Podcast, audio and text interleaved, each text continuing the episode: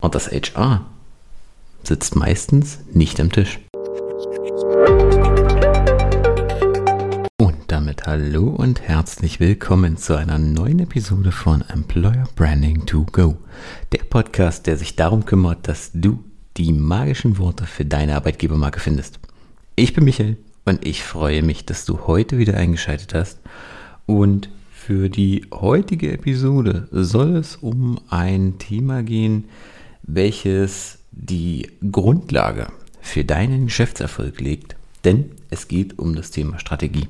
Oder konkreter um die Personalstrategie. Und warum viele Unternehmen den Fehler machen, immer noch regelmäßig den Fehler machen und einfach keine Strategie entwickeln. Gerade zum Jahresanfang, ich meine, wir haben jetzt den, ich die Episode aufnehme, wir haben den 2. März, das heißt das erste Quartal von 2024 ist so gut wie zu Ende. Und viele Unternehmen stellen fest, dass die Ziele für das Quartal vielleicht noch nicht erreicht sind, dass jetzt schnell noch irgendwelche Deals gemacht werden müssen, dass wir oder dass sie naja, auf dem Weg sind, die Ziele wahrscheinlich nicht zu erreichen oder vielleicht gehörst du auch zu denjenigen, die voll in der Zielplanung sind.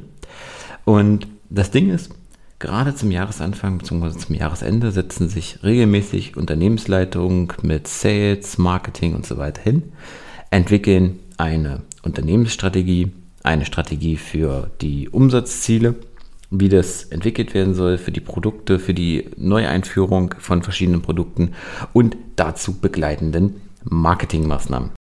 Und das HR sitzt meistens nicht am Tisch. Und das ist das Problem.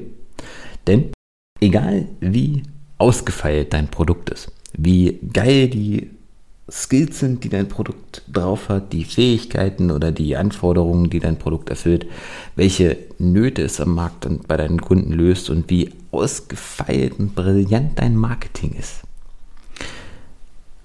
Du brauchst immer Mitarbeiter. Du brauchst immer Menschen, die deine Produkte herstellen, die sie verkaufen, die Marketing machen, die Sales machen, die deine Dienstleistungen erbringen, ähm, die ganzen, das ganze Backoffice machen, also die letztendlich die ganzen Prozesse in deinem Unternehmen am Laufen halten, die quasi das Blut deines Unternehmens sind deine Mitarbeiter.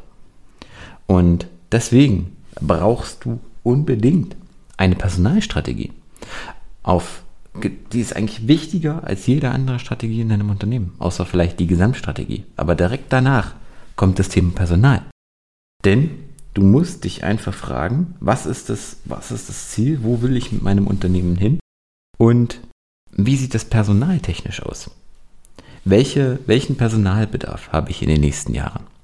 Welche, welche Fähigkeiten brauche ich in den nächsten Jahren? Wie sieht es aus mit dem Thema ähm, Fluktuation in meinem Unternehmen, also auch vor allen Dingen geplante Fluktuationen hinsichtlich ähm, Renteneintritt, hinsichtlich ähm, Mutterschutz, was halt, ja zumindest zum Teil geplant werden kann, wenn du schon weißt, dass so und so viele Mitarbeiterinnen ähm, gerade schwanger sind, beziehungsweise ähm, auch männliche Mitarbeiter, die das Thema Elternzeit angemeldet haben.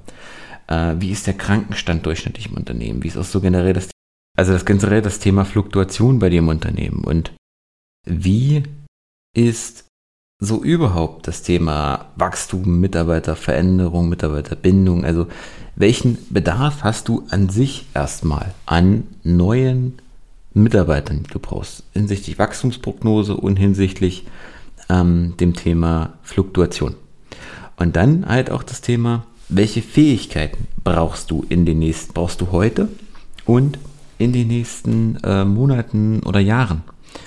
Und hier dann einfach die Frage, kannst du diese Fähigkeiten vielleicht intern erfüllen, also durch ähm, Weiterqualifikation, durch Ausbildung, Fortbildung, durch vielleicht Umsortierung, also vielleicht hast du diese Skills auch bereits im Unternehmen, aber die Mitarbeiter sind gerade einfach in anderen Bereichen eingeteilt, oder kannst du diese Fähigkeiten einfach noch ausbilden, beziehungsweise kannst du sie extern dazu holen, entweder dadurch, dass du Mitarbeiter in diesem Bereich einstellst oder brauchst du vielleicht auch externe Partner hinsichtlich Dienstleistern, Freelancern, ähm, Zeitarbeitsfirmen und so weiter. Gibt es ja vielfältige Möglichkeiten.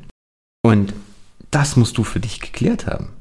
Weil ansonsten nutzt dir letztendlich die ausgefeilste Personal, die ausgefeilste Marketing- und Sales-Strategie nichts, wenn dein HR an der Stelle nicht hinterherkommt und das Personal dafür nicht stellen kann. Und darüber musst du dir im Klaren sein. Du brauchst deine Unternehmensstrategie, deine Personalstrategie, die darauf aufbaut und darauf ausgelegt letztendlich Marketing und Sales.